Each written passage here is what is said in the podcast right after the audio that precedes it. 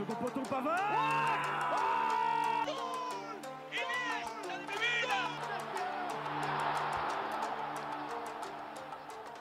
Bonjour à tous et bienvenue pour une nouvelle édition dans Première Intention. Nous sommes le 30 juin 2021 et j'ai euh, à ma gauche et à ma droite les mêmes énergumènes que euh, la semaine dernière. À ma gauche, j'ai Aurélien. Bonjour Lorenzo, je, je- je promets d'être fidèle à ma réputation. Ah bah, Très bien, c'est tout ce qu'on te demande. Et à ma droite, Dridi. Bonjour Lorenzo et pas bonjour Aurélien. Ça promet pour le quiz en fin d'émission. Au programme aujourd'hui, les news, les news extraordinaires. Ensuite, on va passer directement à la review, à ce qui s'est passé lundi, malheureusement, entre l'équipe de France et la Suisse, tout en passant évidemment sur les autres huitièmes de finale. Et on va parler aussi évidemment un petit peu des quarts de finale qui se profilent lors de 7 euros. Et on finira par le quiz. On commence donc par les news.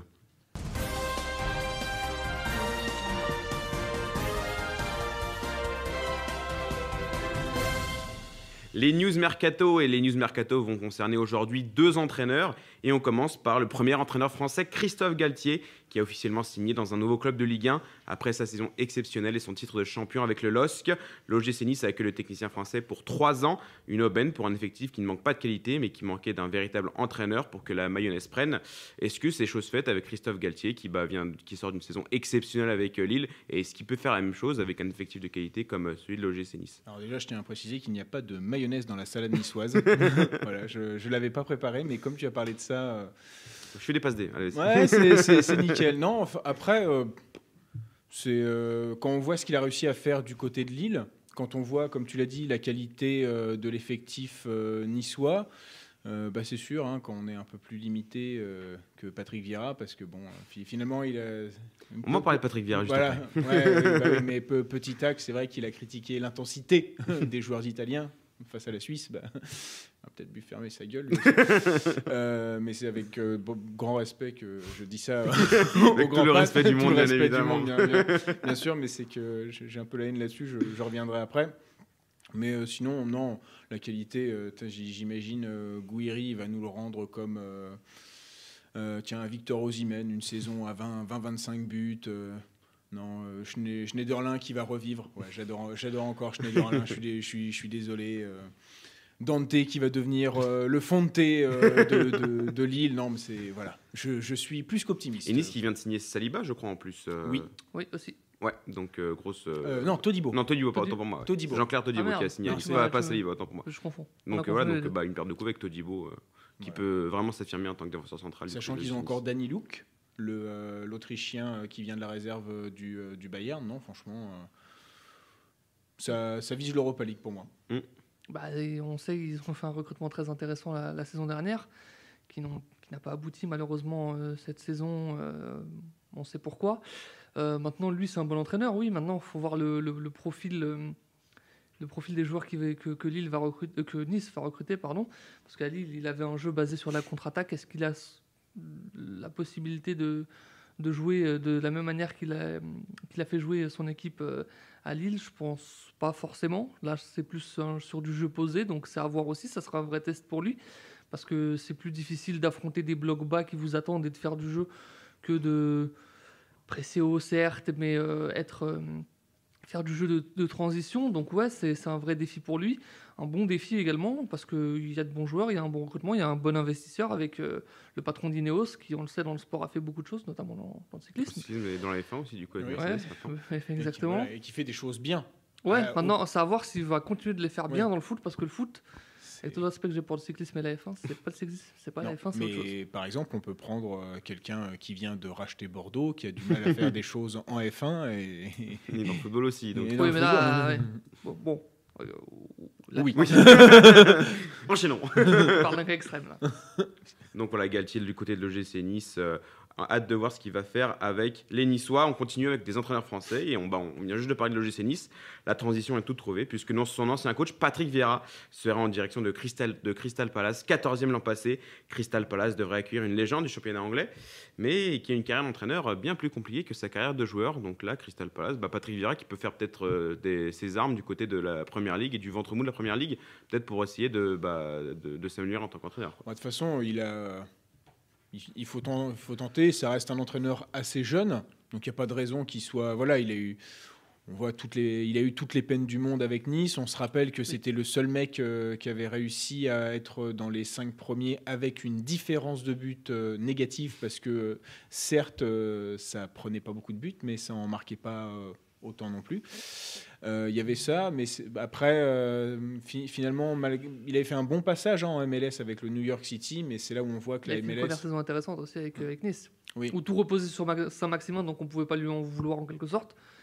On voyait plutôt des choses intéressantes par, par bribes, vraiment, mais c'était assez pauvre offensivement.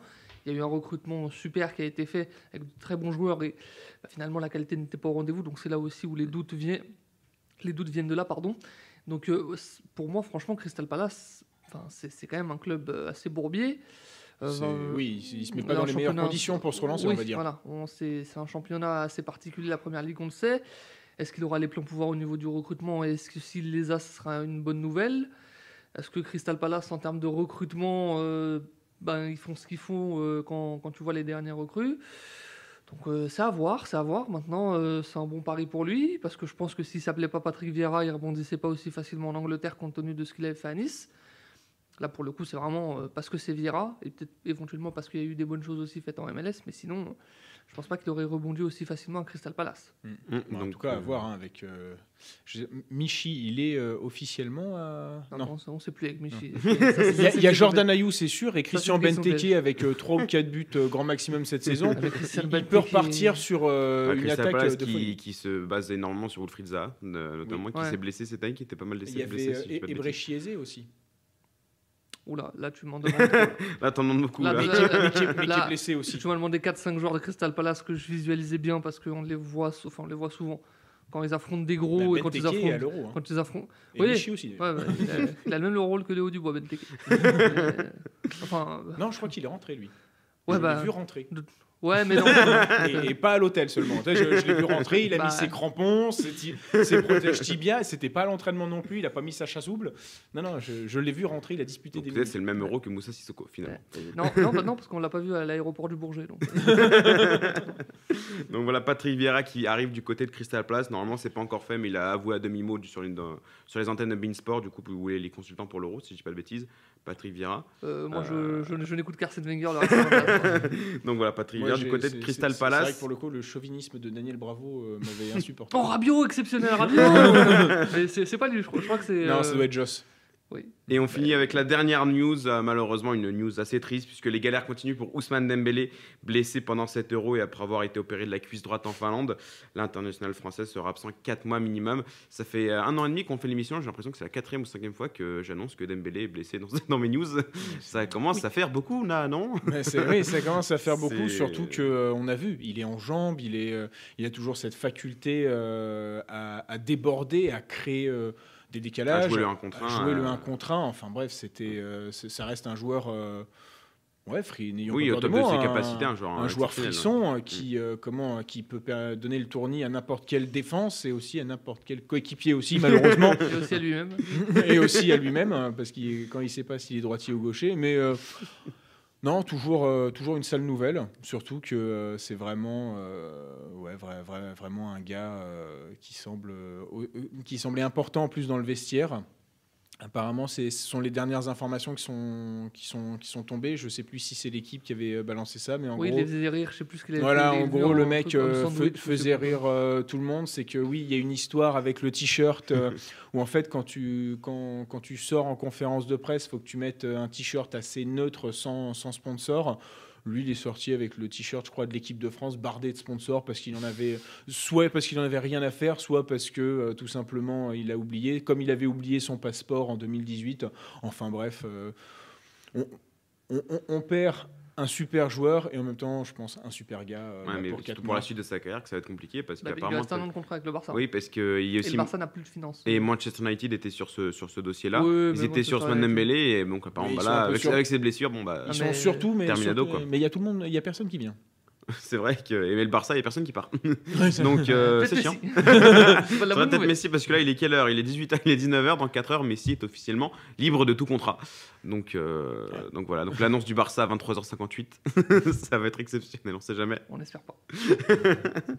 Donc c'est la fin des news de ce euh, 30 juin. On va passer aux news extraordinaires d'Aurélien. C'est parti.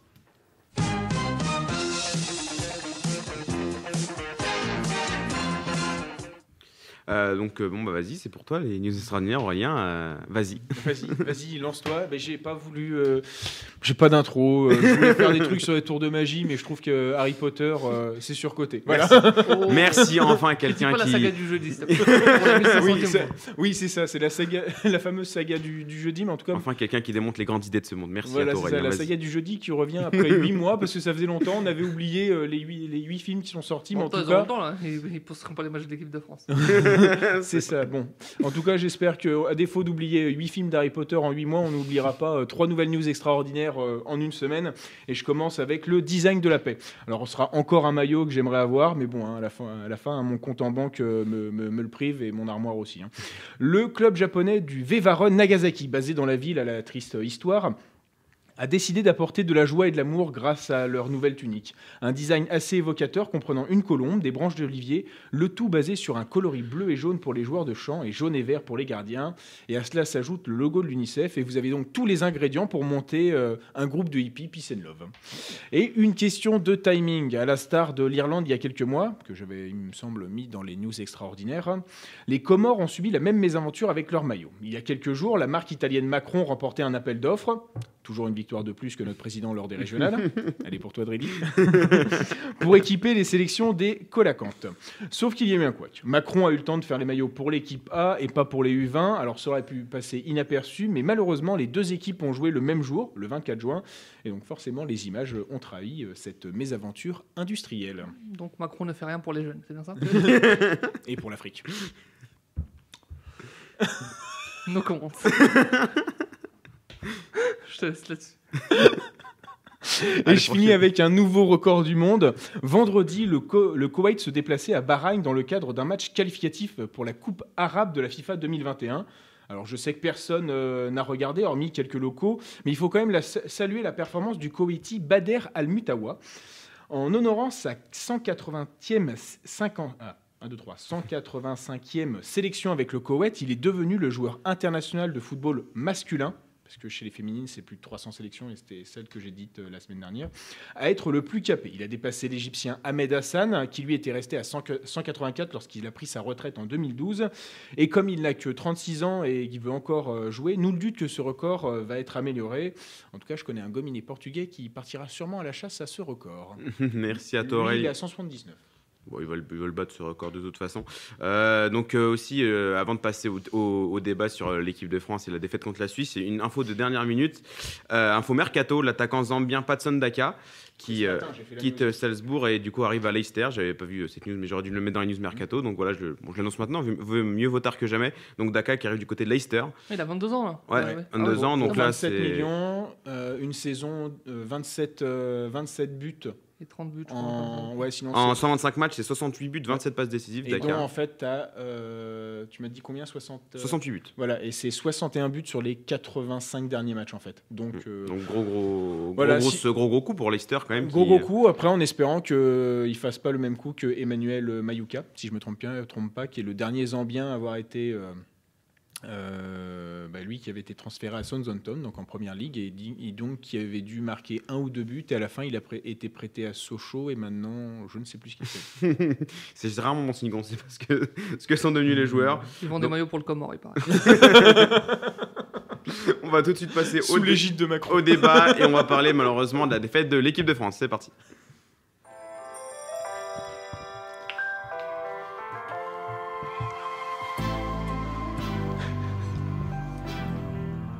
Tout était parfait pour l'équipe de France. On se disait en quart de finale, on peut retrouver l'équipe d'Espagne, l'équipe qui, qui peut peut-être convient le mieux à l'équipe de France dans le style de jeu, etc. Et il fallait passer la Suisse. C'est au cours euh, après un match fantastique, quand même, il faut le Oui, dire, un match euh, incroyable restera dans les annales. restera dans un année, un match qui s'est fini au penalty et donc euh, l'équipe de France qui est éliminée de 7 euros alors que l'équipe de France convoitée était fa- quand même annoncée comme favorite de, de 7 euros euh, pour, pour faire le doublé après la Coupe du Monde.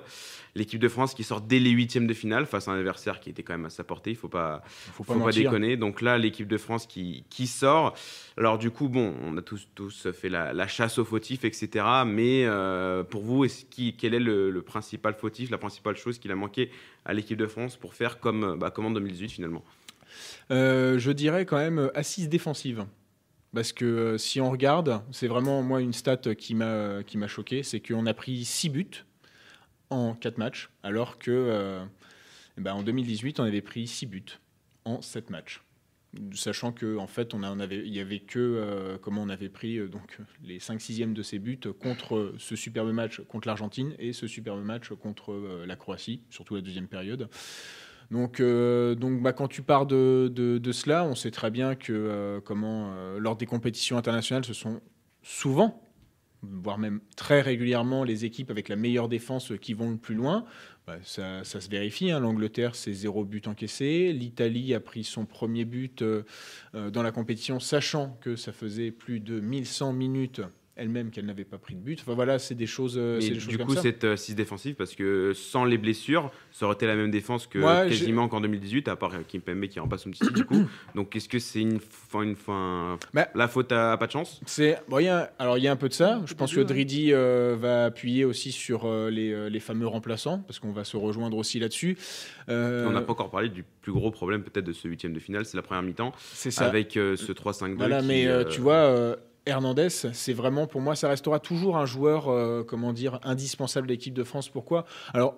Oui, il a la niaque, il a la grinta, il est super fort, il sait centrer, il sait défendre, mais il a une mentalité alors de vainqueur, mais ça va bien au-delà. C'est que n'ayons pas peur des mots. Oui, hein. que bah, contre, bah, contre la Suisse, il a manqué quand même un Lucas Hernandez face à Mbolo notamment, hein, qui a fait énormément de mal. Voilà, ça, ça Oui. aurait pu. Un, un- un mec Un qui fait des coups de pute, un mec qui sait. euh, Oui, non, mais il faut, il faut le dire. hein, c'est pas- Souvent, oui, Disons les termes. Disons les termes. Il fait des coups de pute. Il a aussi euh, ce côté. euh, Alors, c'est vrai que les matchs à huis clos l'ont un peu desservi. C'est qu'on on voit que quand il tombe. Il crie. mais il crie genre euh, 80, entre 80 et 100 décibels, comme ça l'arbitre il l'entend bien. mais, euh, mais voilà, c'est euh, déjà ça, ça c'est un premier point qui reste pour moi bah, le, le premier parce que l'assise défensive reste quand même, on va dire, un des principes les plus importants euh, de Deschamps. Et du coup, mais pourquoi il a voulu passer à ce 3-5-2, une, formation qui a été utilisée que 3-4 fois en, ces dernières années et qui, euh, qui, bah, Ouais, qui- qui n'a pas été. il a pas trouvé la solution. Ouais. Parce- Parce qu'il voulait à tout prix euh, mettre euh, ses trois meilleurs joueurs, ses trois ses cinq meilleurs joueurs, je dirais. Euh, Pogba, Kanté, euh, Griezmann, Benzema, Mbappé dans les meilleures conditions, en tout cas dans leurs meilleures conditions concernant un, Mbappé. Euh, dans ses meilleures conditions à lui, parce que les meilleures conditions de Mbappé, c'est s'il joue à droite, à mon avis, étant donné le dispositif de l'équipe de France, je suis pas sûr que ça le desserve euh, tant que ça. Donc il a voulu faire ça, il a voulu leur faire plaisir. Mais il, avait- que- il, arrivait à les- tous les faire jouer avec- lors des trois premiers matchs de poule sans passer à 3 Non, derrière. mais- oui, mais euh, il y, a- il y a aussi le fait que tu perds tes deux arrières à gauche, quand même, donc ça, ça, ça joue. Il y a le fait aussi que tu n'es pas rassurant au niveau défensif, donc peut-être qu'il a voulu se mettre une sécurité. Et puis, encore une fois, euh, le 4-4 de Losange, c'était pas vraiment un 4-4 de Losange. Parce que euh, sur phase de- défensive, c'est Griezmann qui est à la droite. Et à un moment donné, quand sur, sur phase défensive, tu es à droite, bah, quand tu récupères le ballon, bon, bah, tu, restes, tu restes à droite aussi pour l'attaque un peu quand même. Enfin, tu peux revenir dans l'axe, mais c'est super compliqué. Tu dois, tu dois enchaîner les, les, les courses. Et à mon avis, Griezmann, et à juste titre d'ailleurs, hein, c'est tout à fait logique, bah, il, il a d'ailleurs fait savoir en conférence de presse assez poliment, il a dit... euh, oui, moi je peux m'adapter à l'équipe, mais mon poste préféré c'est quand même plutôt axial. Enfin, c'est- Et sachant qu'après la Hongrie, il a dit qu'il car- était carbonisé. Ouais. Et il y a, ça sûr. aussi. Il y, a, il y a le fait aussi. Est-ce que c'est pour ça que euh, après on, on a parlé de- bah, on va parler des, des remplaçants et des, des choix de Didier Deschamps, mais est-ce que c'était vraiment un tournant cette sortie de Griezmann pour Moussa Sissoko Ah, je pense. à oui. la 89e Bah, à minima, c'est un tournant parce que je pense que. Et encore, hein, pour Le- moi, il le- fait pas non plus une mauvaise rentrée, euh, même s'il y a Ouais, sa reprise non. dans les nuages. Non, non, c'est abusé. Franchement, non. c'est- c'est- Non, non, non, non, non. C'est pas. Qu'est-ce qui ralentissait le jeu C'était Je incroyable. tiens à dire que quand je regardais le match, à un moment où, où Moussa Sissoko fait sa reprise de volée, je regarde sur mon téléphone et je vois juste l'abruti. C'était franchement un Ouais, incroyable. C'était Christophe. ça. Il aurait dû contrôler. Ouais, il, Il il aurait avait peut-être dû contrôler. Mais euh, euh, aussi. Parce que déjà, Griezmann, il aurait tiré le penalty, je pense. Il aurait, été fait, il aurait fait partie des 5 premiers Ah, tireurs. clairement, oui, c'est un très bon. Enfin, même s'il a eu pas mal de, de, de je pense. contenu Euh, sur penalty. Ouais, surtout, ça en, reste- fi- surtout en finale, surtout dans les moments un peu chauds. hein. Ces derniers temps, quand même, sur penalty, il, il était sur une très bonne série, Griezmann. Donc, euh, donc euh, il, il aurait- il fait partie des tireurs. Bref, Ah, bon, est-ce que ça aurait changé la donne On ne sait Après- pas. après- mais, Après, tu as aussi c'est un, euro assez particulier à juger parce que déjà, c'est un euro post-Covid, mine de rien, hein, parce que tu as deux saisons qui sont enchaînées pour la plupart d'entre eux. Mbappé, on l'a vu, hein, euh, c'était en début de saison où il disait qu'il avait l'impression que la saison ne s'était pas terminée. Et c'était en septembre, je crois. Donc là, la saison a continué forcément, donc elle s'est pas encore terminée pour lui, mine de rien aussi. Il y a ça. Il y a le fait aussi que, mine de rien, Bah, c'est des joueurs, des grands joueurs, donc forcément ils ont joué énormément de matchs. Est-ce que joué- contrairement à la Suisse, où c'est des joueurs qui potentiellement, il y en a pas mal qui ne sont pas titulaires en club, Bah, est-ce que ça, Fabien ça, Cher, par ça exemple. la fraîcheur euh, bah, Il y a, y y ça, il y a la fraîcheur, il y a aussi les déplacements. Parce Oui. qu'on a joué en Hongrie, euh, il faisait très chaud. Mais la et- Suisse a été l'équipe qui a le plus euh, voyagé. Ouais, mais je pense que nous, on était euh, un peu plus fatigués. Les joueurs étaient un peu plus fatigués Oui. que les joueurs suisses. Et puis, il y a aussi quelque chose de très bête. Mais c'est le fait que euh, l'équipe de France, je crois qu'ils ont toujours été un hôtel du centre- dans le centre-ville.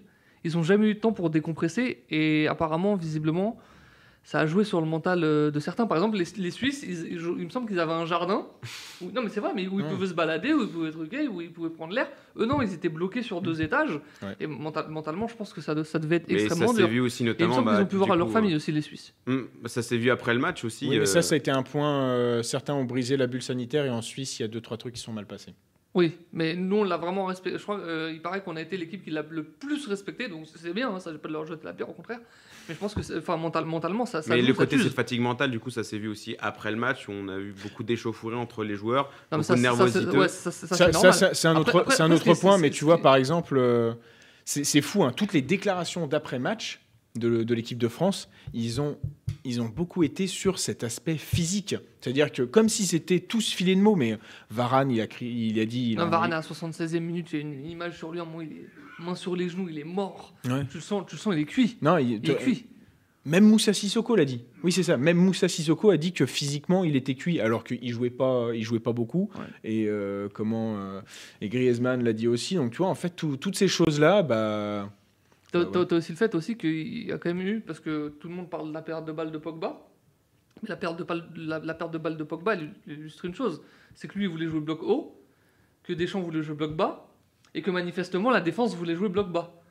Et je pense personnellement que, ce but- que le but que l'équipe de France a pris, Le troisième but, notamment, le, but le, de bah, Shaqiri. le- ouais, Gavranovic. C'est Gavranovic, autant pour moi. le, du le- coup, le- Shaqiri. le- le troisième but, ouais. Si l'équipe de France joue bloc haut, donc 15 mètres plus haut, jamais en deux passes ils te, ils te mettent à l'amende comme ça, c'est pas possible. Donc il y a eu aussi cette incompréhension-là. Et je pense que la Pogba, il avait, il avait plus, rai- plus raison, plus euh, Mm. dans, dans- dans cette optique-là. Et on l'a vu, enfin Didier Deschamps avec son changement, qui n'a pas été inspiré parce qu'il tâtonnait, parce qu'il cherchait, parce qu'il a, fait mis- parce qu'il a mis Karim Benzema aussi beaucoup trop tard. Il a, enfin, à partir du moment où tu intègres Benzema, c'est pas quand même, Mm. au niveau du statut du joueur, au niveau de tout ce qu'il représente. Donc il aurait peut-être dû l'intégrer beaucoup plus tôt. Maintenant aussi, euh, c'est difficile d'avoir des règles quant à 7 euros. Parce que je- enfin, tu, tu perdais deux joueurs par match. On a encore Ouais. per- euh, enfin, on le dit pas, mais on, on le dit pas, mais je pense qu'on l'aurait dit si on avait euh, joué- on s'était qualifié, on avait joué l'Espagne. Coman et Benzema, ils seraient, ils seraient, ils seraient probablement out. Mm. Donc tu aurais démarré aussi. euh, Coman qui a continué à jouer Digne. malgré. T'aurais- Ouais, euh, T'aurais démarré sans Digne avec un demi Hernandez, sans Benzema, sans Coman, Oui. sans Dembélé, ça aurait fait énormément. Et euh, vu comment ça partait, t'es pas à l'abri qu'à la dixième minute, Varane se touche la cuisse face à l'Espagne ou autre. hein. Non, c'est, pour et- moi, et- c'est- tu vois, c'est la, la France c'est favorite, oui, sur l'effectif, mais c'est vrai qu'au fur et à mesure des matchs, hormis ce match contre euh, l'Allemagne, le statut il disparaissait de vraiment au fur et à mesure. Il, tu sais, t'avais, euh, t'avais toujours un petit peu, t'avais toujours une blessure qui se ramenait, t'avais toujours des incertitudes. Dans, C'est au niveau aussi jeu. du, du niveau du jeu et au niveau de, Oui, de- alors, de oui, la prestation là- sur le terrain. Or, le côté physique, Là, là aussi, il y a eu beaucoup niveau- de choses qui ont, qui ont, qui ont déconné, euh, logiquement. Et est-ce qu'on paye aussi les choix de, de Didier Deschamps quand on parle de Clément Langlais qui est titulaire en huitième de finale alors qu'il sort la pire saison de sa carrière? Ah. On a Benjamin Ouais. Pavard aussi qui sort un, un très mauvais match. Est-ce que là aussi, bah, là, est-ce que bah, du coup Deschamps qui devrait être reconduit pour la Coupe du Monde 2022 on, euh, on- on- on- on paye la, la, la vision, euh, comment dirais-je, le fait que Deschamps navigue à vue. Et c'est pas la première fois. hein. En 2018, son système, il le trouve euh, avec le Pérou. Ouais, Pérou, ouais. En, en 2016, enfin, encore une fois, on refait l'histoire, mais en 2016, euh, l'équipe de France est menée 1-0. Et de mémoire, avant la seconde période. enfin, Contre l'Irlande? Oui, contre l'Irlande, elle est menée Oui. 1-0. Et, contre, et euh, juste à, à la fin de la première période, il y a l'Irlandais qui a une occasion énorme et passe près du poteau. Ça peut faire 2-0 à la mi-temps. Donc tu vois, tu, tu réécris l'histoire, mais finalement, tu vois pas mal de Avec ce match contre la Suisse, on peut beaucoup réécrire l'histoire aussi du coup. Mais, mais- mais- mais si, si, si, si, euh, il met la tête et que ça passe euh, juste à côté, tu, tu, tu refais l'histoire. Et en 2018, parce qu'on n'en parle pas, mais en 2018, si euh, je, je crois, je crois que c'est Di Maria à la toute dernière minute qui marque, Non, c'est- euh, Rojo. C'est Agüero. je, je- je sais plus si c'est Agüero C'est Maria. Agüero, c'est la passe de Messi à Agüero. C'est- Oui, passe c'est vrai. au-dessus de Varane. Non, non, euh, je te parle s'il marque, parce qu'Agüero il marque le but. Mais c'est Di Maria, je crois, qui rate après sur. euh, c'est un, centre qui vient Ils vers ont une la dernière occasion, Ah, la l'Argentine. S'il la met, étant donné que de mémoire, il a, il a sorti Mbappé, je crois, et je crois qu'il avait sorti Griezmann. Oui, il a fait rentrer Tovin, oui. Oui, Il. Oui. t'étais mort. hein. Ouais. Et là aussi, tu, vois- tu vois comment ça, ça bascule des trucs comme ça, des, des- des trucs tout bêtes. Et là, Mm. franchement, je, je pense qu'il n'a pas très- été très inspiré. Et à un moment donné, quand ça joue à ça, à la, comment dirais-je, à l'équilibre où ça, ça- ça tombe du bon côté, bah, il y a des fois où bah, ça tombe du mauvais côté. On l'a vu lors de, bah, rien, rien que lors de- du tirage au sort. Il avait l'habitude de- d'avoir des groupes assez faciles, avec, avec des conditions ultra favorables. Là, tu as peut-être eu les pires conditions, vu la chaleur, vu l'humidité, vu le fait que toi tu voyageais, euh, vu le fait que tu étais dans un hôtel du centre-ville, vu le fait que tu étais dans le roue de la mort. Et ben à un moment donné, ça bascule du mauvais côté. Et c'est pour ça que quand on dit peut-être qu'il faut un peu plus de cohérence, peut-être qu'il faut un peu plus de jeu, bah tu t'é- tu t'évites finalement d'être en permanence de- dans ce côté de ça balance d'un côté. certitude et ça balance tu, du mauvais côté, tu donc- mises moins sur ça. Et, et bah, t'as- tu mises moins sur tes individualités, tu es plus sûr offensivement, tu es plus sûr collectivement, et tu es, plus rassuré. Mais quand, quand ça joue à rien, à chaque fois, quand ça joue à Mm. un poteau de Gignac, par exemple, ou un truc, ou un truc, bah, t'es, tu es, si on, t'es- t'es dépendant si on fait le bilan de 7 euros, du coup, lors- dans les points positifs, parce qu'il y en a quand même quelques-uns, le, point posi- le gros point positif de 7 euros, ça reste quand même Karim Benzema, Paul qui a, qui a réussi euh, son retour pleinement avec 4 buts pendant 7 euros. Et 4 buts très importants euh, contre la Suisse, se doubler en, en 5 minutes, 4 minutes? Trois. En 3 1 minutes minute c'est- 30. En 1 minute 30 au total? Bah, il me semble que c'est 90 secondes, c'est le plus rapide.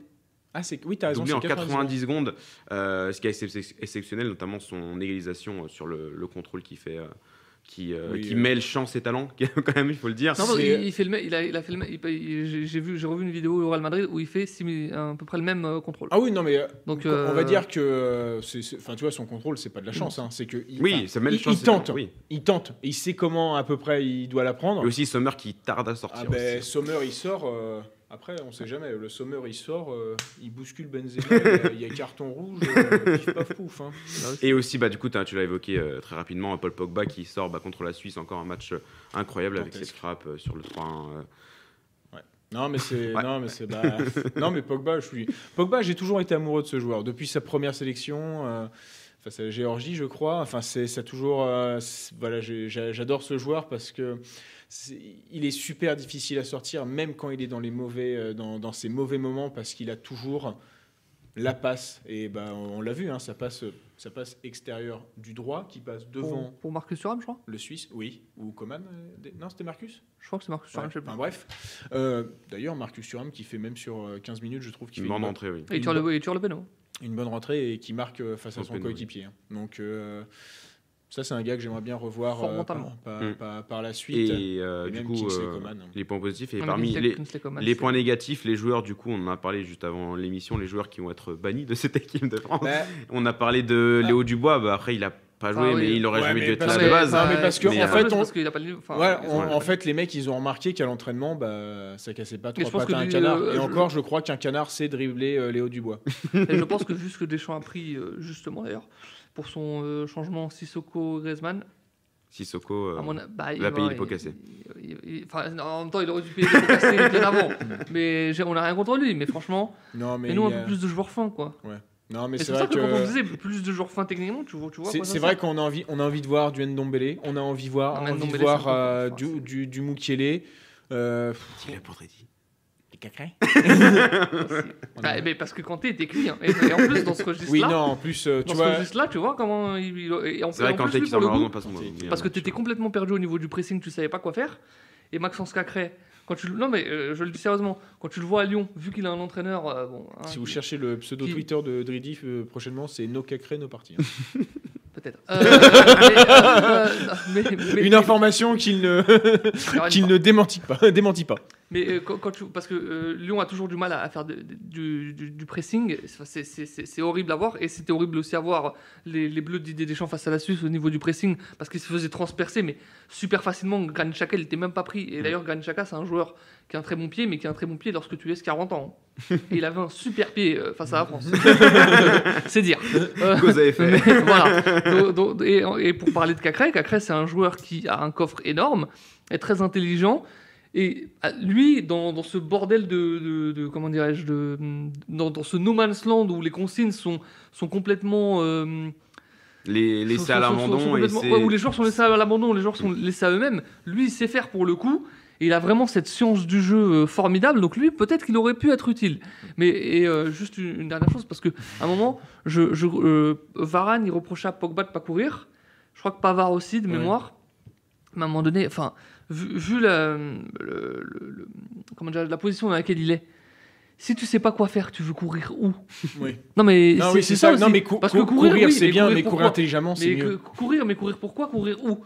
Et, c'est- et je pense que c'est pour ça qu'il voulait, il voulait être très haut et qu'il voulait mettre ce quatrième but parce qu'à mon avis, il sentait que en jouant la défense, ça allait pas tenir parce qu'il savait pas quoi faire. À la perte du ballon, il savait pas quoi Mm. faire. À un moment, il y a une action à la 30e minute de jeu où les Suisses, mais t'as- t'as l'impression. euh, T'as l'impression de, de jouer à FIFA et avoir mis semi-pro parce qu'il bouge pas beaucoup. Non mais c'est. Mmh, c'est- non, c'est non, fou. mais c'est vrai que les premières périodes face à la Suisse et face au Portugal, euh, c'était. euh, Mais et euh, du coup, juste avant de passer aux autres huitièmes de finale, euh, un petit quand même, un, Non, une petite si- pensée pour les Suisses qui font un énorme match de leur côté. Oui, mais bon, Avec, euh, les... euh, enfin, bref. les Suisses, je je les attends face à l'Espagne. Bah, en plus, ils ouvrent le jeu, à ma, à ma grande surprise, parce que j'avais vu leur match face à l'Italie où ils s'étaient fait dévorer, ils avaient ouvert le jeu. Euh, je, les, je les attendais un peu plus bloc bas face à l'équipe de France. J'étais agréablement surpris par, par le fait qu'ils étaient euh, très hauts. Et d'ailleurs, euh, euh, comment désagréablement déçu de Mbappé, forcément, ils sont très C'est hauts. vrai. Euh, C'est vrai qu'il y a beaucoup d'espace en plus dans la, ouais, la défense donc, euh, suisse et aucune opportunité, enfin aucune. On a Enfin, pour profiter avec Kylian Mbappé. euh, Non, mais après, voilà, sans. euh, pas C'est vrai si qu'on n'a pas parlé de si Kylian c'est- Mbappé non, finalement, c'est- mais euh, s'il y a un truc où, euh, on va dire, sans, soit hyperbole, euphémisme, dites euh, comme vous voulez, mais là, le, gr- le groupe n'a pas vécu bien, n'a pas vécu correctement. Hmm. C'est que on a- je- je- on n'a jamais vu autant de merde. euh, J'ai jamais vu autant. Enfin, jamais vu depuis le mandat de Deschamps. J'ai le droit de le dire? Parce Wow. que jamais vu autant de merde. Oui, il y a que Naïsna, et si, si tu veux, euh, je, je vais jouer euh, au saut élastique avec mes propres euh, intestins. Mais donc, non, et c'est- vrai que l'im- l'importance du groupe, euh, là, pour, pour le coup, euh, les, Non, mais ça, c'est toujours pareil. Parce les, que ça- les- ça- les ça- petites ça, bisbilles ça- entre. ça ressort, ça ressort quand ça perd. Mais Oui. si ça Oui. gagne. Oui, ça mais les bisbilles entre Giroud et Mbappé, elles sont arrivées du coup, euh, euh, alors ça pas, gagne. on l'a pas évoqué Et pendant. après, je pense qu'en fait, Giroud, pourquoi il a dit ça? C'est qu'il était aussi. euh, je pense qu'il était forcément un peu déçu. C'est humain, ça fait. Non, mais il euh, était est conscient de son déclassement. surtout. il- il- oui, mais il est ti- titulaire depuis 2016, puisque c'est novembre 2015, je crois, ou octobre 2015, le dernier match de Ben- Benzema. Donc il est titulaire depuis 2016. On lui a, on a essayé de lui mettre des bâtons dans les roues. hein. Parfois, il y a Gamero qui arrivait titulaire, hein, des choses comme ça. Wow, rarement. quoi. Ouais, Enfin, Ouais, il on a essayé, on a essayé. Non, mais 2016. non, il faisait un, il faisait un match, après il sautait. Donc... Essayé quoi. Ça a été Euh, essayé bah, et encore pourtant et il a toujours répondu présent. Ça on peut le dire aussi. Et euh, bah, conscient de son déclassement, ça a dû le faire un petit peu vriller et on peut. on Et peut du le coup, euh, on n'a pas parlé pendant ce, ce débat, on n'a pas beaucoup parlé du, bah, du cas Kylian Mbappé, qui euh, bon, se retrouve être Bah, le voilà, ça cinquième aussi, le tireur et groupe qui, vit pas qui bien. Bah, son, ça son penalty, mais c'est surtout son match qu'il faut, qu'il faut euh, voir et qu'il faut critiquer. Est-ce que Mbappé lui aussi est fautif dans ce, cet échec de l'équipe de France On parle, enfin, Ouais, sans aussi de son raté à la combien de minute 114e, 15e euh, 110e ou un truc comme ça. Oui, Ouais, euh, ouais. Et je, je comprends pas d'ailleurs. Ce, ce raté-là, c'est typiquement le truc où on le voit Mbappé, il part sur le côté, il essaye d'enrouler, et là, il est. Non, manque de lucidité là, de toute façon. Ah oui, non, mais. euh, En plus, je crois que c'est. c'est- enfin, je, je, je, je- je pensais que c'était claqué, moi. Ouais. Non, je pense je que ça, c'est euh, c'est la blessure pour dire Hmm, Oh. euh, J'ai raté, mais regardez, c'est parce que ça me tirait derrière la cuisse. Non, mais là, son- en plus, son truc. Il a, eu, il, a une, il a une forte désir- désirabilité euh, sociale. euh, Mbappé, il, choi- il choisit toujours les bons mots, la communication, tout ce qu'il faut. Mais là, bah, pour le coup, euh, il est en train de niquer son capital sympathie, ce qui est Non, dommage. hein. Ça, c'est toujours pareil. Non, mais ça, Non, ça, mais- ça tourne comme ça, tu sais. De toute façon, après, ouais, Il, met, défaite, il met un triplé, en- il met un triplé là, pour, pour- Ouais, pour enfin, s'il me remet un Si, triplé si, contre si, la Moldavie qui fait ça, euh, je lui dirais. Moi, s'il met un triplé contre la Belgique en Nation League, qui Voilà. je le rappelle, d'après. euh, Et le vrai euro. et le vrai euro, d'après Mais, mais vraiment, mais il n'y a, que des- il y a que les grosses équipes. Donc c'est le vrai euro. Bah oui, bah la Macédoine Ouais, du là- Nord. On n'est pas là pour faire Et le la Finlande. National League. Ce Bah, sera après l'euro, messieurs. Je, je connais pas ces pays. Donc voilà. Donc, Mais euh, pour le coup, pour le coup, on, on parlait de physique et on, on disait que ça allait être ultra important. Et ça m'étonnerait pas que des, des équipes comme le Danemark, comme. euh, On allait en les- parler de toute façon, ne spoil pas le. Comme les Tchèques. Oui, les Tchèques, oui. Oui, Oui. oui, le Tchèque, Oui. oui, oui, oui. Mais euh, ne, ne spoil pas faire, ce, que je euh, vais, ce, dont je, ce dont je vais parler juste après. Donc, euh, les- la Suisse, qui, qui, donc, qui a donc éliminé l'équipe de France, retrouvera en quart de finale L'Espagne. l'Espagne, qui, au terme d'un match encore plus fou. Cette journée était. ah, cette journée était incroyable, Les, franchement. les dieux euh, du foot, d'ailleurs, on l'a payé le lendemain. hein, c'est- je crois que j'ai vu les pires 30 minutes de ma vie. mais- C'est vrai. Donc, euh, du coup, l'équipe d'Espagne qui a battu la Croatie 5-3 en prolongation, un match fou. euh, Je l'Espagne. comprends la- pourquoi Nadal a pas réussi à mettre le dernier jeu. hein. C'est pas, c'est Oyarzabal le dernier. ah, Oyarzabal qui. Ah, j'ai- euh, j'ai confondu les Après, sports. avec. euh, c'est, euh, oui, non, c'est Oyarzabal qui est devant les cages à la 120, 119e, 120e et qui fait la Oui, je passe. crois, oui. Ou c'est. euh, J'ai un doute. J'ai un doute maintenant, mais euh, c'était. Non, Oyarzabal qui fait la passe à Olmo et Olmo qui rate après qui Oui. touche le poteau. Si je dis pas de bêtises. Ah oui, qui Voilà, rate, d'accord. Oyarzabal ok, qui, qui donne le Olmo le but fait et qui, D'ailleurs, je qui rate. suis homosexuel hein, parce qu'il est tellement délicieux ce joueur. C'est vrai qu'il est très bon et du coup l'Espagne qui, qui perdait 1-0 après cette, après cette S'il vous plaît après cette- Brady essaye de rester calme. L'Espagne qui perdait 1-0 après cette magnifique boulette d'Unai Simon euh, qui C'est euh, Pedri ou c'est Unai Simon Pedri qui fait la Ouais. passe qui fait- Non, mais c'est- tu- le contre son camp est pour Pedri mais la passe c'est pas évidente mais bon quand Ouais, même enfin, c'est gardien professionnel C'est bon. Unai Simon qui la foire quand même. hein. Bah oui. Ah bah oui. Ouais, Ah oui, je comprends pas Oui, mais il- le CSC est attribué à Pedri du coup. Ouais, parce que- parce qu'elle est cadrée. Donc je voilà, comprends, l'Espagne- ouais. L'Espagne qui était au dos au mur, qui perdait 1-0 à la mi-temps. Et puis 1-1, 2-1, 3-1. Et dans les 10 dernières minutes, là, pour la Croatie, 3-2 3-3. et 3-3. Et euh, en, en prolongation, Morata qui, qui délivre l'Espagne et euh, le cinquième but. euh, Peut-être le déclic pour lui en plus, Morata. Mais C'est vrai. Parce que c'est un, c'est un Mais bon qui fait un, un énorme match hein, contre la Croatie. Fait- Encore à la 115e minute. Bah, contrairement bon- peut-être à l'équipe de France, à la 115e minute, il courait encore comme un, comme un dératé Morata sur le terrain. Ouais, mais c'est parce que c'est quand tu joues pas beaucoup. Non, mais c'est un, c'est un- c'est un super joueur. Alors, Oui, il a un problème joueur. de confiance, mais Oui, c'est un- mais c'est comme à, à l'image d'un Timo Werner à à Chelsea, c'est quelqu'un qui est devant les Oui, cages. mais enfin, il a, enfin, euh, Morata, quand tu lui donnes le ballon, enfin, il est un peu plus. Enfin, tu, tu- tu- tu le revois le ballon. Il y a Werner, il y, a, il y a moins de chances que tu le revois. Avec tout le respect que j'ai pour Werner, qui est un Ouais, bon joueur. hein. Morata qui a juste des problèmes d'efficacité, mais qui est quand même à deux buts lors de 7 euros. Donc une force offensive retrouvée pour l'équipe d'Espagne. Après l'équipe de Croatie, euh, c'était un peu. euh, le fait qu'ils sont en huitième déjà, c'était un petit miracle. Euh, Ils, là, il sont, ils sont complètement. Ouais, il y a une petite génération qui arrive, mais la génération qui les porte. Alors, la Croatie en quête de renouveau avec euh, Orzic, euh, Brekalo aussi, euh, des jeunes joueurs qui peuvent faire beaucoup de bien, mais qui a du mal aussi à se détacher de son ancienne génération, comme Bah, Modric. euh, ouais, Modric. Modric. qui- Mais que- Mo- euh, Modric, euh, je crois pas avoir vu une seule mauvaise compétition internationale de Modric. Non. Non. C'est fou. C'est vrai que c'est assez fou. Il est Donc, énorme. euh, Donc, euh, Donc, euh, mais- Espagne, donc du coup on va faire les, du coup, les pronostics des quarts de finale en même temps. Espagne-Suisse, est-ce que la Suisse va pouvoir euh, refaire le même exploit que contre l'équipe de France et sortir un, un match de la même qualité? Tout et dépendra, pouvoir potentiellement bah, avoir la... Non, c'est pas la première demi-finale de leur histoire en Si. compétition Ah, internationale mais c'est déjà Bon, leur euh, premier quart de. Je crois que c'est leur premier quart. C'est hein. même leur, leur premier quart de finale d'une compétition. euh, soit c'est depuis 34 ou enfin 1930, 38? euh, oui 34, 30, 34 ou 38, Ouais, parce qu'à l'époque il y avait euh, que 8 équipes. Euh, Le, vrai- le vrai euro. la, vraie Donc, la vraie mais- coupe du monde avec Mussolini. Espagne-Suisse Non. donc, et l'Espagne qui, euh, l'Espagne qui souffre un peu des mêmes mots que l'équipe de France en termes de défense parce que là, Non, les trois buts pris contre la Croatie. Oh, c'est pas pareil parce que collectivement ils sont enfin vous souffrez de mots enfin ils souffrent de mots en défense de par leurs individualités.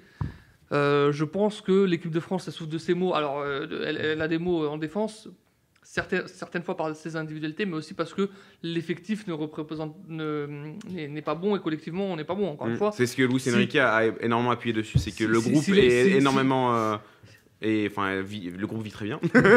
C'est- Pour le coup il n'y a pas de star là, C'est euh, c'est ouais. Enrique qui vit pas bien en conférence de presse, c'est tout. c'est vrai aussi. Mais du coup, c'est quelque chose que dont, dont Enrique a beaucoup parlé, c'est que le groupe euh, est euh, très soudé, vit, vit très bien et c'est ce qui, bah, ça s'est vu sur le terrain. joueur Pedri. C'est vrai Oui. que Pedri a fait un match incroyable contre la Croatie Non, aussi. Pe-. Pedri Olmo. Mais Pedri aussi qui est sélectionné pour les JO. euh, Non, les- mais- L'équipe d'Espagne qui a pris la moitié des joueurs pour l'Euro pour ouais. les JO. Ça- physiquement, ça, ça, ça, fait Ouais, ça mais va c'est- faire mal. ça, Non, mais le, le typiquement Barça es- s'est opposé je crois à Pedri. Pedri, Ouais. ils ont dit non, faut pas déconner quand même. Je, je- je- je On crois, est gentil, mais faut je pas crois déconner. de, de ce côté-là. Jordi Alba. Ah non. D'ailleurs, euh, Gaïa qui a joué à la place de Jordi Alba, c'était très bien comme ça. Avant sa blessure euh, à la 60e, 70e, si je dis pas le bêtise Gaïa. Mais il va très bien, il jouera en quart de finale. D'accord, parce que sinon, Mbabu, Suisse. eh, Mbabu, il va se régaler. C'est vrai. Mais pour, mais pour la Suisse, juste, euh, il s'est- c'est une équipe joueuse. À ma, grande surprise, ont été joueurs face à, face à l'équipe de France. Donc je pense que face à l'Espagne, ils vont être encore joueurs. Et la pire hantise de l'Espagne, à mon avis, c'est une équipe comme la Suède, C'est vrai, Pour- oui. Pour notre plus grand, notre plus grand bonheur. J'ai vu des choses intéressantes. suis non, non, non, non, non, je te jure que non. J'ai- vu les quatre matchs, je te jure que non. Mais j'en ai vu deux. ouais, mais non. Deux fois plus, il a gagné. De Voilà. Je te jure que non. Non, c'est pas possible, c'est horrible. toute façon, on va parler de toute façon, juste Oui, à la fin du ils ont débat. été horribles Espagne-Suisse, euh, votre pronostic, messieurs? Espagne, plus. Plus Espagne. Espagne plus. D'ailleurs, Juste euh, un conseil, attaquer sur les côtés. hein. Parce qu'ils sont vraiment mauvais sur les côtés. L'équipe de France n'a pas fait malheureusement parce qu'ils ont mis Moussa Sissoko à un moment. Mais... Là, c'est vrai que bah, après, que- avec euh, Ferran Torres et, et peut-être Olmo qui n'était pas titulaire contre la Croatie, ça peut le faire pour l'équipe d'Espagne. On passe au troisième gros huitième de finale qui a, qui a eu lieu hier. Euh, Angleterre-Allemagne. L'Angleterre qui continue son petit bonhomme de chemin en, J'avais pronostiqué. qui continue son petit bonhomme de chemin, la seule équipe de la compétition à n'avoir encaissé aucun but. Et quand même, donc ça, ce petit quand même kudos, ça notamment Harry Maguire qui est critiqué énormément, mais qui. euh, non, mais c'est le, meilleur le défenseur anglais. Il fait une bonne saison avec Manchester United. Alors, euh, c'est pas. Et il y a Pickford Et- aussi, hein, qui malgré les bourdes qu'il fait à Everton, euh, on ne retrouve pas ce côté-là euh, quand il est. Oui, Et il a encore fait une fois, il a fait une belle parade Oh, en- Et encore une fois pour l'Angleterre, Sterling qui marque. Oui, alors Euh, ça, ça pour moi, Sterling qui marque, c'est vraiment l'arbre qui cache la forêt euh, d'un cerveau. euh, Et Kane Malade. qui se libère aussi. Du coup, Non, il y a, y aussi, donc c'est une dynamique positive aussi. Donc... Et puis, ils vont en quart de finale. Et là, ils jouent plus à Wembley pour le coup en quart de finale. Hein. Oui, ils Faut aussi, à- ils faut vont aussi à le rappeler. Il va ils vont à Rome Olympico. oui. Euh, oui, ok, d'accord. Bon, bah, euh, On donc, non mais donc, euh, c'est- pas, enfin, je pense qu'à Rome il fait un peu moins chaud qu'en Hongrie. A priori. Enfin, j'espère pour eux en tout cas parce qu'ils vont pas être habitués. Et puis euh, il y a, des, il y a des, des- des joueurs comme ça qui ont enfin eu un déclic parce qu'il faut se souvenir aussi que lors de l'Euro 2016, Harry Kane il l'avait traversé comme un, comme un fantôme ou de mémoire il tirait même les corners. euh, Non, pour, Et- pour moi, enfin, c'était un fantôme parce qu'il était pas, pas, Pas- pas par- bien coaché partout et nulle part à la parce fois. qu'il quoi. parce- ouais, parce qu'il était pas bien coaché aussi. Oui. Enfin, Bah, c'était Hodgson. ouais, l'époque Roy Hodgson. Non, c'est Ouais, pour- Roy qui, qui avait la merveilleuse idée alors qu'il avait trouvé un super truc de tout changer pendant l'euro. Et ben non, voilà. et ben, voilà, tu vois, comme quoi. Faut Et l'Allemagne, la bah, là, la dernière de Joachim Le, euh, dernière compétition de Joachim Le, bah, qui se finit en huitième de finale. Euh, L'équipe d'Allemagne qui, euh, qui a eu quelques occasions, notamment on pense à Thomas Müller à la. Le maudit, zéro but à l'euro Ouais, zéro Oui, but à zéro but. hein. Que ce soit en 2012, 2016, 2018, le mec, 2021. 2018. euh, pff, oui, 2021, il en a pas, pas planté un. Pas- d'ailleurs. C'est une anomalie assez incroyable quand on voit ce qu'il a fait lors des Coupes du Monde, lors des différentes Coupes du Monde de Bah, Thomas Müller. euh, en, en deux Coupes du Monde, il avait déjà réussi à atteindre les 10 buts. Et on s'est dit qu'il allait péter le record de Klose. Bah, D'ailleurs, pour moi, je me disais euh, dès 2018. Bah, Ouais, peut-être de 2022 avec euh, Flick à mon avis. Oui, euh, voilà, c'est ça de- par contre. euh, ça, c'est quelque chose. euh, Il y, a, il y a quand même des choses dans, ce- dans cette Allemagne. Je pense à Gossens. Gosens, oui. Euh, je pense. euh, bon, il n'a pas beaucoup joué, mais Mouziala, sûrement que. Apparemment, Il est rentré en fin de match hier. Voilà. euh, Werner, quand même, euh, mine de rien, c'est- ça reste quand même un. Kai Havertz aussi. Kai Havertz. Kai Havertz surtout. Quel Et, joueur euh, formidable. et aussi- Formidable joueur de surface. Et aussi euh, bah, que Goretzka. Enfin, voilà. Je, Non, Goretz- oh, non. je, je me méfie de Hansi Flick euh, à la tête parce que là, évidemment. Parce que là, tu, tu sens, oui, tu, tu sens vraiment que c'était la fin de Joachim Lowe, qu'il n'avait plus aucune idée. D'ailleurs, Balak et Podolski euh, l'ont défoncé. Podolski a déclaré que s'il y avait eu le feu dans le stade, l'équipe serait restée au milieu du terrain et aurait attendu paisiblement. Voilà, donc... euh, voilà. C'est pas le qui l'a défoncé. C'est pas le qui a, il a défoncé le. Oui, il a défoncé euh, Joachim Lowe et l'équipe d'Allemagne. Podol... Oh, ça m'étonne de pas. Bah, Bon. Podolski, oui. Mais Po- Podolski, j'ai vu une news passer sur lui. euh, Enfin bref. un peu déçu. Et euh, du coup, bah, l'Angleterre qui bat l'Allemagne 2-0, qui avance en quart de finale. Je crois que c'est quoi Ça faisait 21 ans qu'ils les avaient pas battus? J'ai vu, je crois que c'était l'Euro 2000 et euh, ça m'énerve, j'arrivais plus. Et je crois qu'il y avait encore la stat est encore plus folle, c'est sur les euh, comment sur les phases finales. Ça m'énerve. Mm. J'ai pas réussi à retrouver. Et l'Angleterre qui affrontera bah, le vainqueur hier entre la Suède et l'Ukraine. Et bah, c'était l'Ukraine au bout de. Au bout de la nuit, en fin de prolongation, 2 à 1 pour l'Ukraine, qui élimine la Suède. Un soulagement, Andrédi Ah, un soulagement de ne pas avoir la Suède. Ah non. En- en- en- attends, mais Angleterre-Suède, ils ne l'avaient pas déjà fait ça euh, À la Coupe si, du Monde, oui. Oh, C'était horrible. Oh, mais malheureusement, je pense que. Ouais, L'Ukraine qui revient de loin après une- un début d'Euro compliqué. L'Ukraine est fatiguée. C'est le seul truc. Je pense qu'ils vont se faire ouvrir en deux parce que euh, bon, de toute façon, euh, j'annonce toujours il y a des peut-être de ouvertures en deux, mais à la fin ça va passer. hein, je- C'est c'est ça. hein. Mais euh, comment euh, Je- Non, Bah, pour- physiquement, oui, après, après Physiquement, cette boucherie en prolongation, notamment. Oh là là là là, mais C'est alors, l'Ukraine. C'était. Alors, je, je reste quand même. euh, je voulais quand même dire, puisque la Suède, c'est pas le truc le plus ouf du monde, mais par contre, il y a des choses à apprendre sur leur euh, contre-attaque. Et notamment euh, aussi des choses à prendre de leurs joueurs, notamment Emile Forsberg Oh qui fait un là. grand grand match hier. euh, Bah, un grand un grand euro. hein, je crois que c'est 4 buts, euh, 4 buts sur 3 matchs. hein, ça, ça restera. Comme ça. euh, il a et c'est vrai que c'est le maître à jouer. Tu vois, on parlait euh, de Deschamps. Qu'est-ce qu'il manque? Il manque une vraie tactique de jeu. Alors, je ne demande pas la tactique de jeu de la Suède, mais en tout cas avoir des C'est le Bielsa peut-être. un, pro- un projet tactique euh, bien, euh, bien fait. Et euh, bah, mine de rien, en fait, même si la Suède, le projet tactique est, euh, on va dire, euh, ah non, non, tais-toi. non.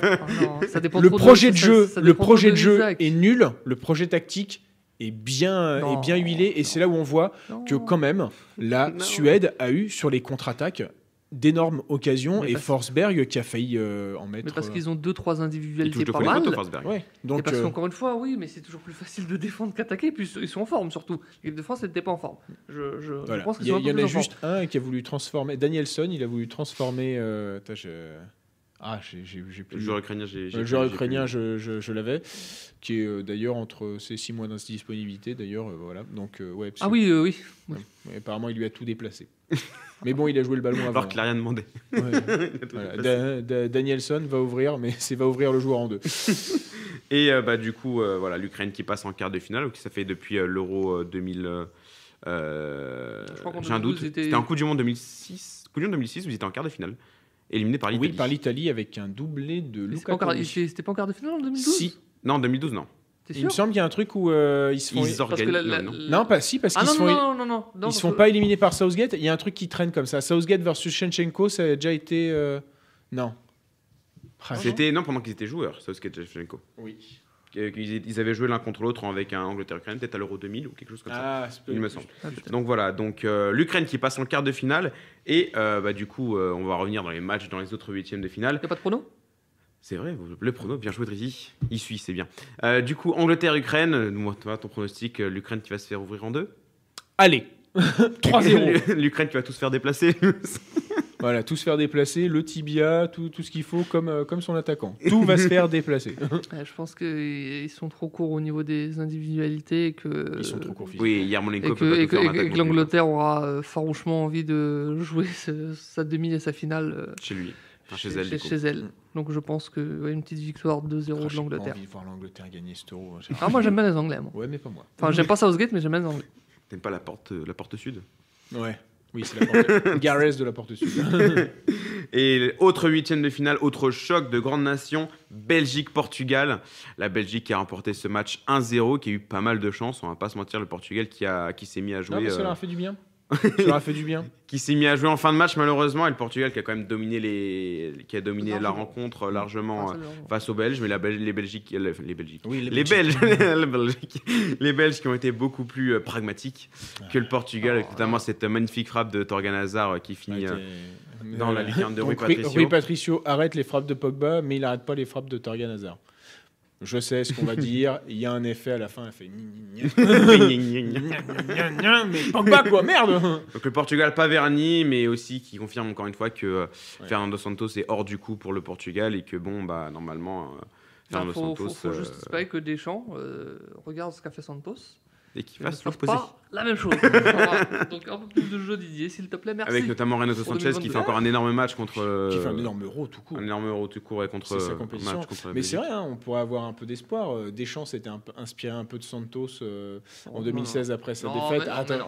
En Mais tout cas, inspiré de Santos. non, mais inspiré, Comme si. non, mais inspiré dans le sens euh, Ouais. dé- dé- défensif. Si là, il s'est fait éliminer par la Suisse avec un jeu offensif, peut-être qu'il va dire Hmm, Oui, j'ai de l'espoir. Et alors je, Ça y est, je, je veux une avalanche de buts. Je veux, je veux que ça soit. Ouais, la Belgique, du coup, qui, la Belgique qui a été loin d'être vraiment euh, impressionnante sur ce huitième de finale. Mais elle a pas, elle a, enfin, j'ai vu, elle a gagné à la française. Mais non, elle a rien maîtrisé du tout. Oui. Elle a concédé énormément d'occasions. Donc, euh, elle a gagné à la française. Si la française avait gagné contre les Suisses, peut-être. Pas la française de 2018. hein. Non, non, non. Elle, elle concédait énormément d'occasions. Et encore une fois, ils sont eux aussi euh, en grand danger parce que euh, Eden Hazard il revient pas au top. De- de- Ah, si, il a fait un, un bon match euh, des Nazars. Non, mais il revient pas au top. Non, Ouais, mais tu- ma- tu ma- sens ma- que- la- Bah, c'est mieux quand même que le des Nazars. Oui, oui, c'est mieux que, que quand il a 40 kilos en trop, oui. Mais, euh, Non, mais euh, de toute façon, euh, Parce qu'on parle beaucoup de Neymar, mais il a eu trois fractures de la cheville. Et Ma- il a- Ma- il a Martinez hein, l'a dit en conférence de presse, De Bruyne et Hazard, c'est out euh, sur. Mais De Bruyne, en même temps, il ne sent pas la moitié de son visage. Donc, euh, oui, au bout mais il arrive euh, à sentir l'intégralité de ses pieds et c'est déjà pas avec oui, mais ça ça qu'il est être un peu embêtant quand même. de- Bon, euh, oui, quand tu te caresses la joue. comme ça, ouais. Bah, surtout quand tu mets des têtes aussi, peut-être. euh, je pense que c'est chiant. Oui, Donc, le il- Belgi- la Belgique il met pas de tête. De Bruyne, il, il pense avec sa tête, mais il met pas de tête. Et la Belgique qui va retrouver en quart de finale l'Italie qui s'est défaite de l'Autriche difficilement au bout, là aussi encore une fois au bout On de la nuit. peur. Après une prolongation, et il y a un but de- magnifique de Federico Chiesa euh, contre, euh, contre l'Autriche. L'Italie qui a buté, qui euh, pour la première fois de l'Euro a eu beaucoup de mal contre un, contre un adversaire qui, qui, a, qui a su jouer. euh, Qui a mis beaucoup et d'intensité. qui a su faire mal à l'Italie. Ouais. Donc euh, l'Italie qui réussit quand même à s'en sortir, pas contrairement bah, notamment à l'équipe de France face à la Suisse. L'Italie, elle, s'est sortie du piège et va affronter la Belgique. Là aussi, enfin, un, un match hyper intéressant à suivre parce que l'Italie euh, va essayer de bah, suivre son plan de jeu comme l'a fait depuis le début de l'Euro. Ils ont plus de certitude, hein, parce Mm. que si t'as pas Hazard et De Bruyne et qu'avec Hazard et De Bruyne déjà t'étais pas, pas, pas très bon, t'as moins de certitude que, que l'Italie actuellement. Alors pour Mais le après, il y a- moment, il y a un hein, quand même, hein, l'Italie euh, déclare, euh, c'est euh, Ciro Immobile, je crois, qui a dit que de toute façon, euh, L'euro était réussi? Comment? L'euro était réussi? Non. Ah, non, non, il a dit que de toute façon, là, ils visent la victoire finale et qu'ils sont en train de s'entraîner comme si Hazard et De Bruyne euh, étaient là. Donc euh, maintenant euh, que Mancini fasse attention, attention, parce que finalement, parce que ça. Parce qu'il y a, eu- il y a des joueurs Bah, qui, ont, sa qui ont dé- formation- qui ont déçu contre l'Autriche aussi, notamment Lorenzo Insigne euh, qui, qui a pas fait un très très bon match. Non, et, euh, Euh, aussi, non, bah, quid du cas de Marco Verratti Il parce sera que qui sera là, mais Locatelli Ouais, quand il est rentré, il a fait énormément de bien. C'est à- Oh ça. non. En, en- si, Ah, en, Italie. en- en Oh non, fait, ce qui a oh non. fait, euh, ce qui a été assez étonnant avec Mancini, c'est que il- autant nous, la France, on a fait des erreurs tactiques, même de formation, et on les a payées cash. Autant l'Italie a fait des, Mancini a fait une erreur de formation, c'est-à-dire qu'il n'avait pas prévu que l'Autriche le chope autant, euh, autant à la gorge. Vu comment il avait réussi à asphyxier euh, bah, l'intégralité de ses adversaires, même quand il a mis l'équipe bis euh, face au Pays de Galles. Donc, euh, et ses remplacements ont tardé. Euh, Il a tardé à mettre euh, Federico Chiesa, il a tardé pour moi quand même à mettre euh, Locatelli. Donc euh, là, ça va permettre de se reprendre, mais euh, j'aimerais bien les voir aller jusqu'au bout. Oui. Maintenant, Donc voilà, Italie-Belgique, euh, votre pronostic, Aurélien Italie au bout de la nuit. Mais j'aimerais pas aller au bout de la nuit parce qu'après ils vont être fatigués pour la demi-finale. C'est difficile parce que d'un côté, je me dis l'Italie, mais de l'autre, j'ai l'impression qu'il y a des destins comme ça, de loser, un peu. enfin, sans, sans méchanceté parce que je l'adore. Mais tu, vois- tu vois, euh, tu vois tellement le truc, l'Italie menée, enfin, euh, do- dominée, et à la fin, des larmes de Marco Verratti, quoi. Non, mais tu le vois, et genre un tweet de Riolo. Ah, tu le vois, tu le vois. Je, je- je le vois C'est assez bien. inévitable Mais je le, honnêtement, je le souhaite pas. Donc, une victoire de l'Italie. Allez, une, un petit 2-1. Avec un but de Verratti. Comme en 2016. Et là, ce serait énorme. D'ailleurs, je crois qu'en 2016, oui, c'était Gaccherini et Graziano Pelé. Autant dire. euh, contre, li- contre Ah oui, euh, c'est pas une transversale de Bonucci, je crois, pour Ouais, euh, non, mais il y Jacques avait. ouais. À l'époque, ouais, enfin, bref. Il n'y a plus Gacchirini, malheureusement. Bah, Mais, par euh, contre, Euh, beaucoup enfin, Gaccherini. Bonucci, Bonucci Lukaku, euh, aïe, j'ai mal. oui, ça j'ai mal pour ça les- va être chaud, oui. Autant, autant- et Chiellini aussi, mais Bonucci, les- euh, un peu plus. Ouais, mais Chiellini, il va pas reculer devant Lukaku. Le problème, c'est que s'il recule pas, il va se le prendre en pleine face et il va être euh, cassé. Il est peut-être trop vieux pour ses conneries, Chiellini. moment. Tout Alphonse is bullshit. Bah, peut-être, euh, tu mettras la moitié du visage de Chiellini et la moitié du visage de De Bruyne. quelque chose. J'espère qu'ils vont pas prendre le nez. Hein. Merci, magnifique transition trouvée pour, Ouais. pour le dernier quart de finale qui va jouer entre euh, déjà le Danemark qui s'est euh, défait du des Pays de Galles 4 buts à 0. Le Danemark qui est l'une des équipes les plus séduisantes de, cette, euh, de cet euro pour l'instant. Est-ce que le Danemark peut faire comme en Quelle 80 histoire la plus. euh, 80 quoi? 92, j'allais dire Oui, j'ai compris 80, j'ai fait quoi? Qui peut faire comme en 92 et sur- surprendre son monde et gagner l'euro. Là, c'est l'équipe qui, euh, qui, qui, qui surprend depuis le début de cet euro. Est-ce que ça peut aller au bout le Danemark euh, avec des joueurs comme euh, Damsgaard euh, en attaque, Mele euh, Ils sont, très, ils sont en très arrière, ils sont très bien rodés, euh, euh. que ce soit tactiquement et surtout collectivement. Et Moi, je franchement, c'est une, c'est une des gros. Enfin, je, je regarde pas beaucoup de matchs du Danemark, j'en regarde même jamais, donc j'ai été très surpris par, par ce qu'ils font depuis le début de l'Euro au niveau du jeu. Franchement, c'est, peut-être la meilleure équipe au niveau du jeu avec euh, l'Italie, donc c'est assez impressionnant. Il y a aussi, bah, il y a aussi le fait qu'ils se battent pour quelqu'un maintenant, au-delà d'une nation, pour, pour leur meilleur ami, enfin leur, euh, leur Ouais. un minima. Il y a aussi ben, forcément que ça t'as, l'imaginaire de 92 où ils arrivent pas comme favoris, pas du tout, même où ils sont. euh, Non, ils sont en fait ils sont, Enfin, repé- ouais, ouais, ouais, ils sont mais ils sont repêchés, repêchés, ils sont repêchés repêchés, parce que c'est la Yougoslavie. Oui, euh, oui, enfin ils arrivent. Il y a même un, un joueur, je crois, qui, euh, qui au moment où il apprend qu'il doit aller à l'euro, il est en cuisine parce que sa femme lui dit de faire la cuisine.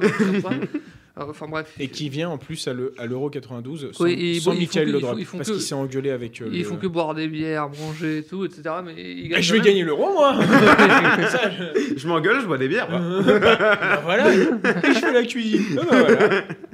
Eh ben, peut-être, les, les clés du succès. Donc il y a ça aussi, il y a le fait aussi qu'on est dans une saison particulière, on l'a dit avec, euh, avec le, le Covid où les, les grands joueurs ont enchaîné deux saisons et sont très très usés. Donc forcément, tu as ce contexte-là, donc tu as, le contexte pressure qui joue d'habitude dans les grandes compétitions, qui joue encore plus là. Donc pour moi, ils ont une, ils ont, ils ont une bonne tête de vainqueur surprise. Franchement, ils ont une bonne tête de vainqueur Ouais. surprise et Sachant, ça serait, ça serait bien. sachant qu'en plus, euh, l'Euro, on est habitué quand même à avoir des surprises. hein. Tchécoslovaquie 76, euh, Danemark 92, Grèce, Grec de- 2004. ouais. Grèce 2004, euh, Portugal 2016, mine de rien. Portugal 2016. C'est vrai. Donc là, il- D'ailleurs, si tu veux une petite euh, statistique, il y a quand même euh, trois troisièmes euh, dans ces euh, quarts de finale. Et il y a autant de troisièmes que de premiers. Merci Michel. Merci, merci Michel. voilà, donc euh, ça me fait peur quand même. hein. Quoi, le Danemark qui peut être l'équipe surprise de ce tournoi et qui va affronter. Là, Bah là, une autre surprise. Bon, Aurélien, tu l'avais prédit. Les Pays-Bas. Pretend to be shocked. la- ça, ça sentait pas très bon malgré une très bonne phase de poule face. euh, euh, qui finit à 9 points avec 3 victoires en 3 matchs. Et là, bah, la contre la République tchèque, bah, défaite de 0, des individualités qui n'étaient pas au rendez-vous, euh, notamment Wijnaldum qui fait pas un bon match, Memphis Depay qui fait pas un bon match non plus. Et la République tchèque qui en profitait avec notamment un Patrick Schick. t'es en euh, train de me dire que quand il était en train de buter, Franck Debourg n'a pas trouvé la solution, un peu comme quand il était en train de buter face à l'Ukraine quand il y a eu 2-2. Oh Oh Après, il y a le- il y, a le tournoi de Comme c'est bizarre Le carton rouge de Mathis de Ligt. euh, Ouais, Et parce que le, je sais pas- le, le face-à-face, C'est-à-dire surtout, j'ai oublié le nom de. Euh, Daniel Malen. Malen. Voilà, euh, c'est le tournoi du match, Ouais. clairement. Parce que je crois qu'une c'est une là. Quoi Oui, c'est sur la contre-attaque. C'est sur la contre-attaque où, euh, je sais pas pourquoi, enfin si, parce qu'il se fait bousculer et en fait t'as ce vieux réflexe de défenseur que quand tu tombes, t'as envie de ramasser la balle. Ah. Bah non. bah non, je suis bah désolé, en fait, euh, épaule contre épaule. euh, Mathis, tu fais quand même 1m95. euh, tu Et après, dois- on dit qu'il a rien appris de la Juve. Ouais, Ouais, c'est dommage parce que Daniel Orsato, il comment euh, il aurait a- mis il- rouge au tchèque. il, il arbitrait, euh, il arbitrait comment euh, Ukraine-Suède. C'est pour ça qu'il a, il a été perturbé. Et du coup, on parle beaucoup du Danemark comme équipe surprise, mais est-ce que la République tchèque peut aussi. euh, Soussek, Koufal, Patrick Schick, euh, chic. voilà. Maria Callas, non, Mais est-ce Ca- qu'il- Callas tout court. Est-ce qu'ils peuvent, euh, est-ce qu'ils peuvent euh, Bah, surprendre le Danemark bah, fois, c'est c'est- vraiment euh, le, le match euh, le plus indécis pour moi. On, on- on espère- enfin, j'ai- plus un petit. euh, Oui, fait pour le Danemark. parce Voilà. que pour le storytelling, c'est beau. ah, Eric Et je crois que c'est le seul match qui n'est pas diffusé euh, en clair. Le seul quart de finale qui n'est pas diffusé en clair. Ouais, Eh bon, bah, super. On regardera sur Beansport. euh, on a Beansport. Et pour les gens qui n'ont pas mis sport, monsieur. Bah, ils bah, euh, bah, ça leur manquera pas, vu que bon, ceux qui n'ont pas eu Beansport, a priori, c'est. Enfin, pour la plupart d'entre eux, c'est pas des fans de. Enfin, bref. Allez où d'autres pensées, monsieur C'est pas, c'est pas des fans de foot. Enfin, c'est pas des fans de foot, c'est pas. euh, Chez Beansport, C'est pas des monsieur. fous de foot, de fous de foot, quoi. Quand t'es fou de foot, t'as- tu, tu, tu as Beansport, généralement. Parce que surtout qu'ils ont la Ligue des Champions, là, donc là, euh, c'est compliqué. C'est bien, vous êtes retombé sur vos pattes, monsieur. Voilà, Donc République tchèque, Danemark. Danemark. Au penalty. Ouais, j'allais dire, j'allais dire. Et c'est Schmeichel qui arrête deux penalty. De Patrick et euh, d'un autre. Pas de Benatar. c'est, c'est un- Euh, ouais, je vois aussi. Allez, penalty, mais là je veux dire République tchèque. Ouh, ah bah voilà, enfin, vous n'êtes pas d'accord sur un, sur un résultat, c'est bien.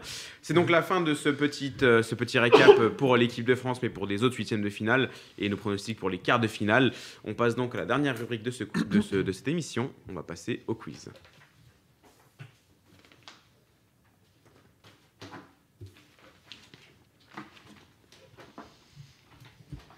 On va passer du coup au quiz entre les deux, euh, mes deux chroniqueurs ici, Aurélien qui est sur une série de victoires incroyables et Dridi qui euh, Incroyable aussi. incroyable de sa, de sa propre manière, c'est beau. Arles-Avignon 2019. Caristéas, Bassinas, tout ça. Bassines. Il y avait même un joueur du Real qui était venu. Arles-Avignon Oui, oui, oui. Il faudrait que je vous le retrouve. Dépaysé le pauvre petit. Euh, du coup, ce quiz, ça va être des qui suis-je? À la Ah. manière d'un question pour un champion, d'un Julien Lepers, d'un Samuel Etienne. Donc je vais vous dire euh, la description d'un joueur. Le premier qui trouve le joueur, évidemment, à trouver. Il y a trois joueurs. Toutes les mensurations du joueur? Il va y avoir des informations. Il va y avoir des informations. Premier joueur, je suis né un 6 octobre 1997. C'est pas moi. J'ai fait mes débuts en première division dans ma ville natale. Mhm, C'est pas moi non plus. Dans ma ville natale, j'ai cependant très vite changé d'air, puisque dans la foulée de ma première année professionnelle, je m'envole, ou pas finalement, parce que les pays sont si proches que j'ai peut-être fait sans voiture, je m'envole aux Pays-Bas. Je m'envole aux Pays-Bas. Je marque mon premier but avec ma nouvelle équipe lors de mon premier match en barrage de Ligue des Champions face au PAOK Salonique. À 20 ans, je termine ma première saison à 23 buts avec l'Ajax Amsterdam. Dolberg? Casper Dolberg. Putain, j'ai hésité à le dire en plus. Bien joué de Reddy. Ouais, c'est, c'est- parce que toi, tu fais Danemark-Pays-Bas euh, Bah, en voiture en fait. Bah, gros. Putain, j'ai hésité. C'est, franchement, me suis révisé votre géographie. franchement, tu m'aurais pas dit ça, j'étais chaud pour dire Dolberg. ça me vénère. Et oui, monsieur, en plus, il y a de la géographie. euh, bien Ouais, joué. ouais, euh, ouais. Évidemment, ici, on me découvre en Europa League où je termine en finale avec l'Ajax. Je fais bah. mal à une certaine équipe lyonnaise. Voilà, malheureusement, la suite de ma carrière à l'Ajax, c'est compliqué. Mais je rebondis du côté de l'OGC Nice et je viens de marquer un doublé en huitième de finale de l'Euro. Bien joué. Deuxième joueur, moi aussi, j'ai fait mes débuts professionnels dans ma ville natale. Et il est né quand? on ne sait pas quand il est né. D'accord. c'est con. Je suis un attaquant assez puissant et grand et je fais 1m87. Je reste que deux petites saisons dans ce club avant d'arriver dans l'un des cinq grands championnats. J'impressionne déjà en marquant 13 buts, dont 11 en championnat lors de ma première saison là-bas. Où, me direz-vous? Ouais, c'est ça. Où là-bas à la Sampdoria Ah, Patrick Chic. Patrick Chic. Oh. Tout va jouer lors du dernier joueur. Est-ce qu'Aurélien va pouvoir continuer sa série Tiens, c'est, c'est marrant, c'est. Euh, c'est la Sampdoria, c'est l'Italie, t'as encore favorisé Aurélien. euh, T'inquiète pas, s'il perd sur la prochaine, tu vas pouvoir m'entendre ça. hop. Je le bifle. Oula, calmez-vous, monsieur. Donc voilà, est-ce que Dridi va pouvoir euh, briser la, la série de victoires d'Aurélien? Je suis né le 28 août 1989. 28 août 1989, je te vois Aurélien faire les calculs. Oui. D'abord positionné comme attaquant, je dois rapide- rapidement descendre sur le terrain quand même, parce que... Voilà. Je deviens très rapidement incontournable dans mon équipe. En l'espace de 3 saisons, je joue 108 matchs en première division. 108 matchs. J'ai un doute. Puis, contre 7 millions d'euros, j'arrive en France. J'arrive en France. Après des, débuts un peu compliqués, je m'installe vite dans mon équipe. Mais bon, pas pour longtemps, parce qu'après deux saisons, euh, je chine en Angleterre, malgré avoir connu une rupture du ligament croisé intérieur. Antérieur. Oh, t'as- oui, euh, J'étais notamment connu pour mes touches. Rory Delap C'est non. Non. Propose quelque chose, Aurélien. euh, re- re- re- refais un peu plus rapidement. euh, Ouais, j'ai euh, j'ai commencé, euh, j'ai très vite euh, acclimaté dans, mon club, dans mon club, 108 matchs en 3 saisons, j'arrive en France, puis après je vais en Angleterre, Ah, Aspilicueta. c'est César Aspilicueta. Bravo. Bien joué Aurélien, César Aspilicueta, depuis en Angleterre, c'est 434 matchs avec mon club Paris de Bleu. Tantôt arrière droit, tantôt défense centrale, je suis, je suis César Aspilicueta qui a marqué contre la Croatie, évidemment. Aurélien qui, euh, Dridi, t'as quand même euh, posé des problèmes. Bah, Rory Delap en touche. euh, avec ça. Euh, la défense, parce que Dridi avait mis un bloc haut. et moi, je suis gêné au bloc haut. Mais Mais tu t'en es sorti à l'image de l'Italie en prolongation. voilà. Et j'ai, T'as mis bah ta oui, c'est ça. Regarde, Chiesa. j'ai failli. Je me suis pris un but, mais j'en ai mis deux. Arnautovic, heureusement que, heureusement qu'il fait du 43 parce que sinon, sinon euh, bah, c'était Autriche, euh, Autriche-Belgique. C'est donc la fin de cette émission. Merci à vous de m'avoir suivi lors de. Merci Lors de peut-être aux 5 téléspectateurs. Allez, on espère peut-être 5. Ouais, peut-être même sept. Visons, visons, soyons ambitieux, on joue en bloc haut nous aussi. Merci du coup Aurélien et Dridi de m'avoir aidé lors de cette émission. Merci à Médéric en régie de nous avoir aidé aussi. Merci à vous de nous avoir suivis. De nous avoir suivis. Et on se retrouve très vite pour continuer à débriefer cet euro dans En Première Intention. Bonne journée à vous.